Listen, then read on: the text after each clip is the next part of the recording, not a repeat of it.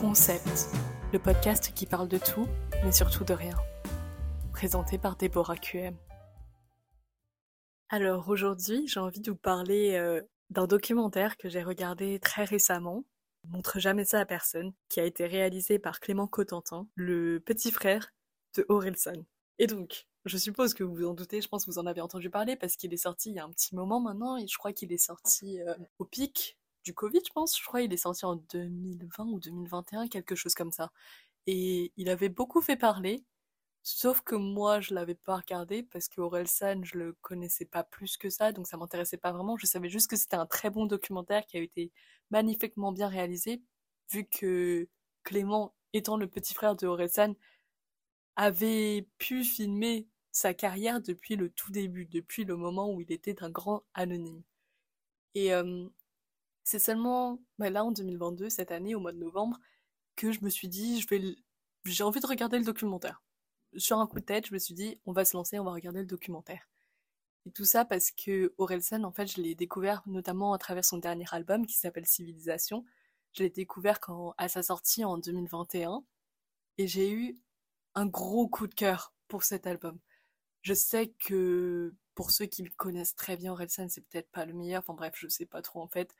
Mais moi, j'ai beaucoup aimé. En fait, la chanson qui m'a le plus marqué, c'est La Quête. Et c'est ça qui m'a poussé à écouter plus de morceaux de Relsan. Et notamment sur cet album, parce que j'ai l'impression qu'il y a une sorte de vibe nostalgique autour de ça. Il y a une sorte de maturité, de nostalgie qui ressort beaucoup dans ses textes, etc.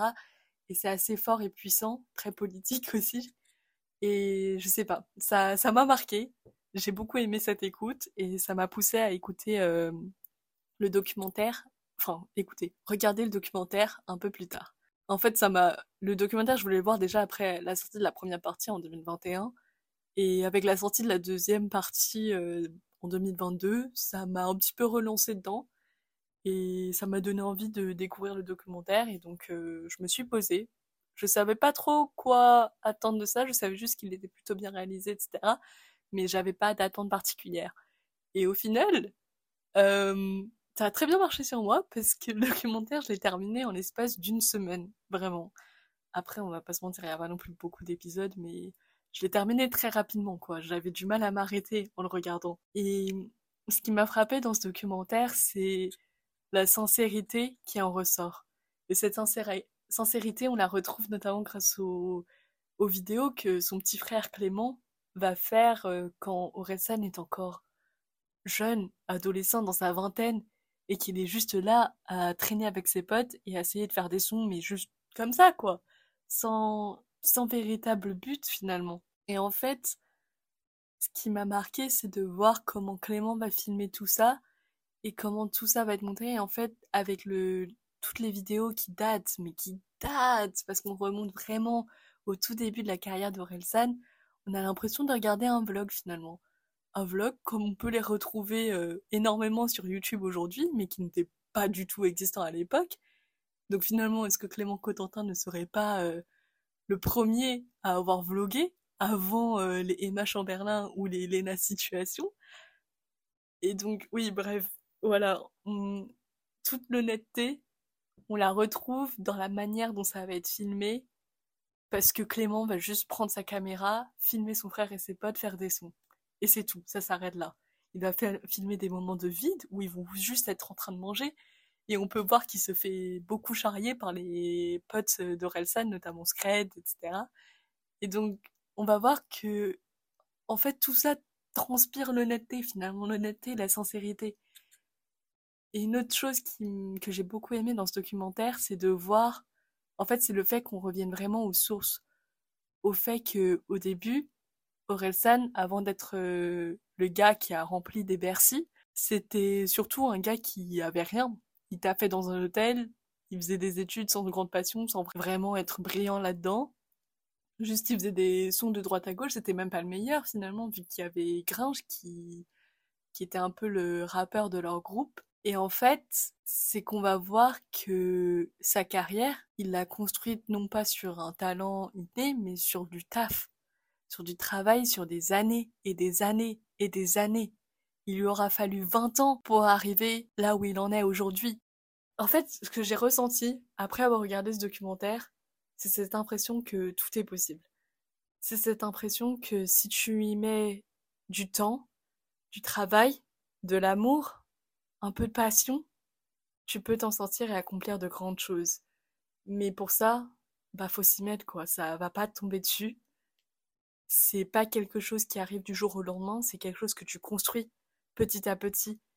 Et on va le voir parce qu'on va les voir galérer, on va voir Orelsan passer par euh, les différents dramas qui ont pu l'entourer au tout début de sa carrière. On va aussi le voir grandir et mûrir au fur et à mesure des années parce qu'au final, quand il commence, il avait quoi, une vingtaine d'années? Et il avait clairement pas la même maturité qu'il a aujourd'hui. Aujourd'hui où il, il est marié, etc. Enfin bref, c'est plus du tout la même personne. Et en fait, on va voir toute cette évolution.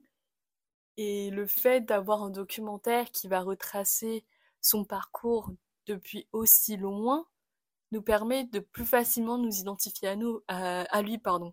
Parce qu'au final, qui est-ce qui il est surtout un étudiant qui était à Caen à cette époque-là et qui traînait beaucoup avec ses potes, essayait de et se taper des délires avec eux.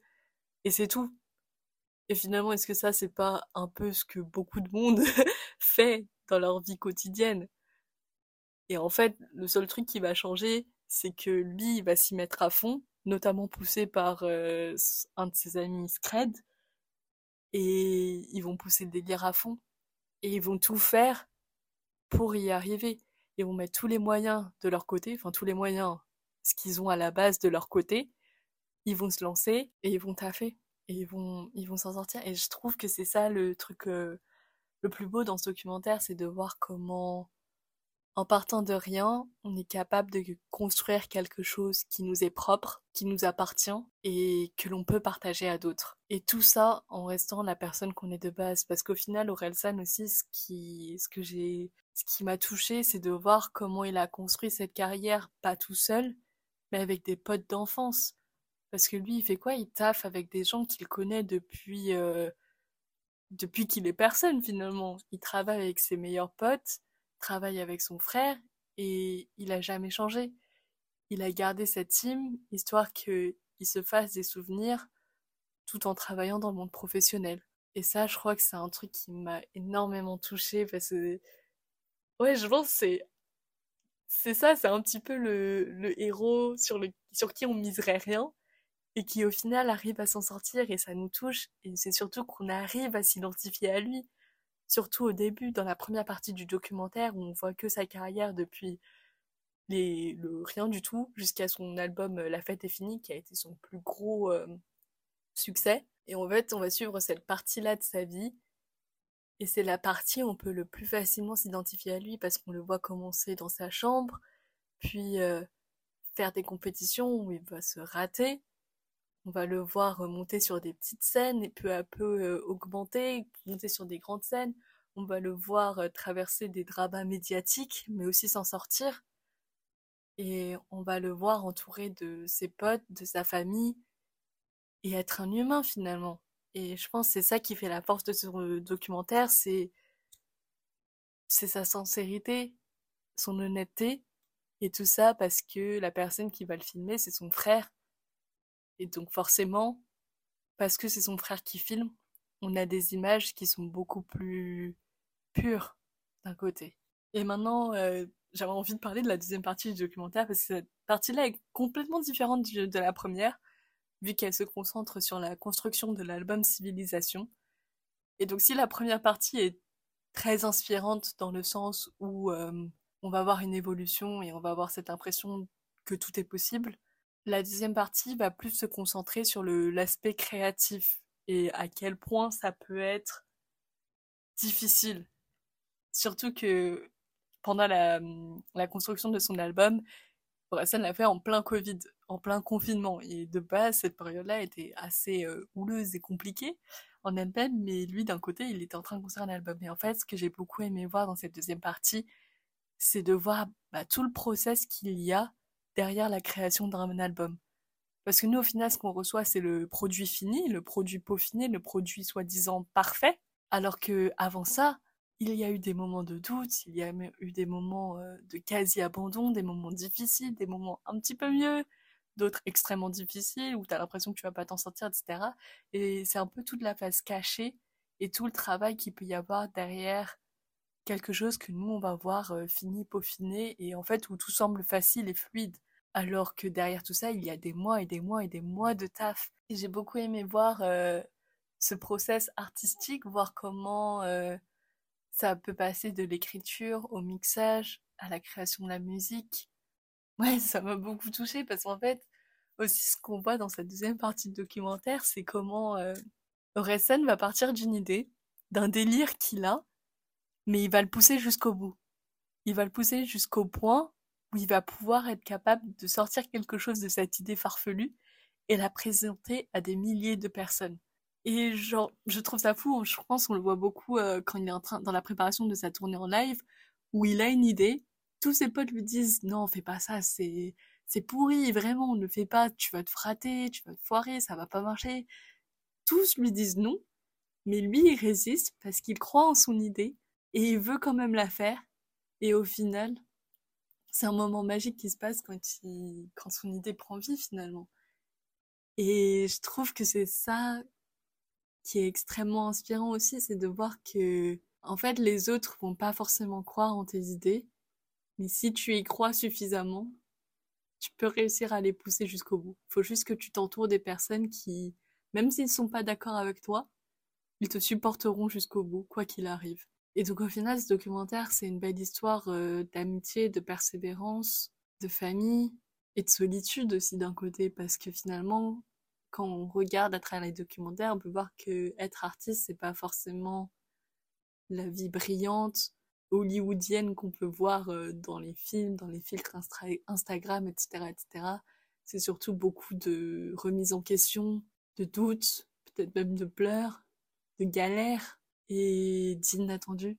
C'est beaucoup de choses qu'on ne peut pas planifier. Il faut juste apprendre à se réadapter et à continuer d'avancer. Et je trouve que très clairement, ce documentaire m'a réellement poussé à faire euh, quelque chose. En fait, c'est un peu tombé à une période où, euh, où j'avais envie de faire des choses, mais je trouvais pas la force de le faire.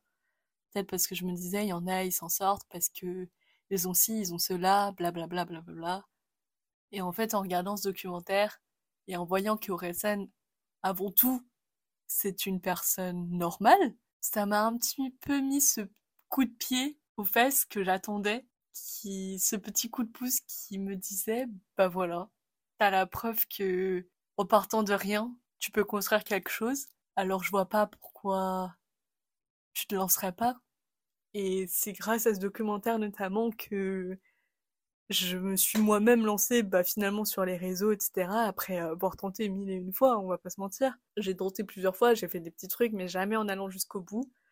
Et voir ce documentaire, ça m'a tellement inspiré et ça a un peu euh, reboosté cette, euh, cette âme créative en moi que j'avais endormie et que j'avais ignorée pendant très longtemps.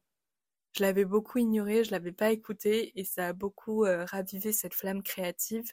Et en regardant le documentaire, j'étais énormément inspirée, je me suis mise à écrire, à mettre mes idées à plat, à voir qu'est-ce que j'aimais, qu'est-ce que je voulais faire, etc. Et après, je me suis lancée parce que j'ai vu que en fait, tout ce qu'il faut faire, c'est se lancer au bout d'un moment. Faut arrêter d'attendre, faut juste le faire, attendre de voir ce qui va se passer.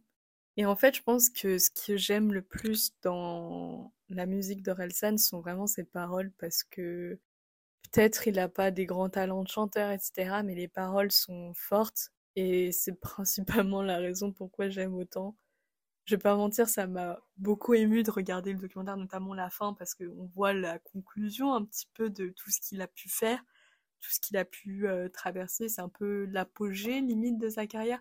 Je vais pas mentir, j'ai l'impression que ce documentaire, ça sonnait, et surtout son dernier album, Civilisation perdue, ça sonnait un petit peu comme une fin. Une fin, surtout qu'on sait que pour l'instant, il, a, il se lance pas vraiment sur un nouvel album, etc. Il profite juste de la tournée. J'avoue que ça m'attriste un petit peu, j'aurais adoré le voir sur scène un jour. Malheureusement, euh, je ne peux pas parce que je ne suis pas en France et donc je vais rater les dates où il est présent. Une part de moi espère qu'il reviendra un jour sur scène, et dans ce cas-là, je serai dans les premières, dans les premiers à prendre ma place. Mais pour l'instant, euh, J'ai l'impression que ça sonnait vraiment beaucoup comme une fin, ce qui est assez triste. Mais je peux pas dire à quel point euh, les textes d'Aurel San m'ont aidé et inspiré, notamment cette année. Ses paroles sont pas banales, enfin un petit peu banales quand même, parce qu'il va parler de choses qui sont finalement assez logiques, mais c'est des choses logiques auxquelles on n'a pas forcément pensé. Et puis, euh, enfin bon, j'ai l'impression que je dis vague maintenant. En gros, en conclusion, euh, le documentaire d'Orelsan, c'est beaucoup de sincérité, d'honnêteté et de réel. Tout ça parce que la personne qui l'a filmé, c'est son petit frère Clément Cotentin, qui le filme depuis qu'il est jeune et qui va nous montrer des vidéos qui sont les plus pures qui soient. Et c'est cette sincérité qui fait qu'on y croit et qui fait de ce documentaire quelque chose d'assez unique finalement, parce qu'on va tout voir dans les détails, surtout dans cette première partie, où on va le voir commencer euh, écrire des textes alors qu'il est en train de taffer dans un hôtel, à son album qui fut son plus grand succès, qui est La fête est finie. Et cette première partie euh, de documentaire a été la plus inspirante pour moi, parce que c'est celle qui m'a le plus motivée à moi-même me pousser à éveiller cette femme créative, parce que même si on n'a peut-être pas le talent inné, on peut quand même s'en sortir en y mettant des heures de travail. Et je pense que c'est le truc qui m'a le plus inspiré dans ce documentaire. Quant à la deuxième partie, c'est de voir que euh, c'est normal de passer par des phases de haut et surtout de bas. c'est normal de passer par des phases de bas pour créer. Parce que la création, ça vient, ça vient pas tout seul.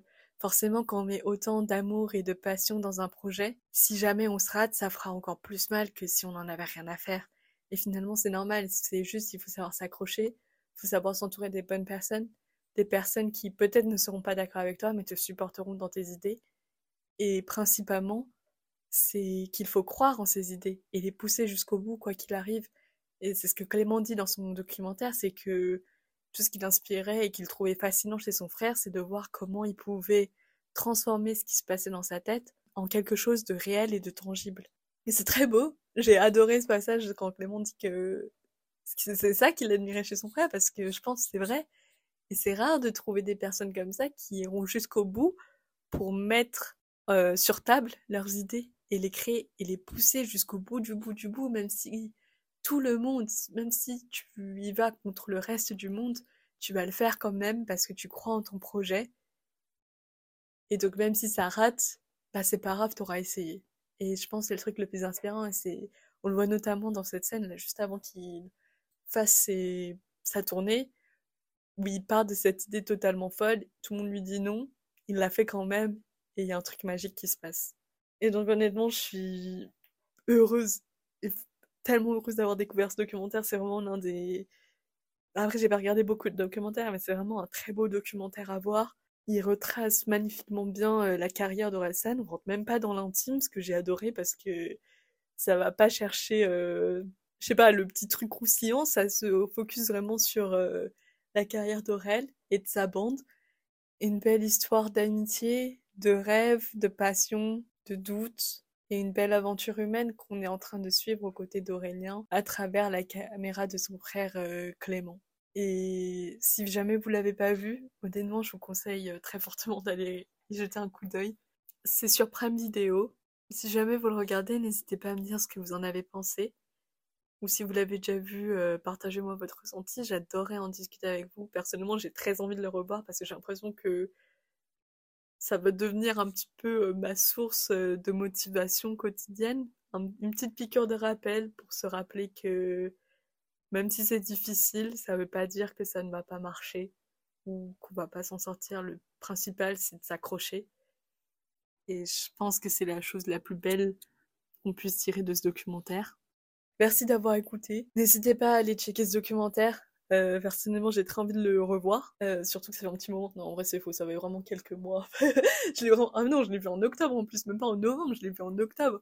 J'ai déjà envie de le revoir, on va pas se mentir. Tellement je l'ai aimé. Je vous retrouve euh, une prochaine fois. Et si je peux terminer sur une sur des paroles de d'Orelsan dans sa chanson Note pour plus tard, en espérant qu'elle vous inspire, je vous mets un petit extrait. T'as juste besoin d'une passion, donc écoute bien les conseillers d'orientation et fais l'opposé de ce qu'ils diront. En gros, tous les trucs où les gens disent tu perds ton temps, faut que tu te mettes à fond dedans et que tu t'accroches longtemps. Si tu veux faire des films, t'as juste besoin d'un truc qui filme. Dire j'ai pas de matos ou pas de contact, c'est un truc de victime. On dira d'être premier, jamais d'être heureux. Premier, c'est pour ceux qui ont besoin d'une note, qui ont pas confiance en eux. T'es au moment de ta vie où tu peux devenir ce que tu veux. Le même moment où c'est le plus dur de savoir ce que tu veux.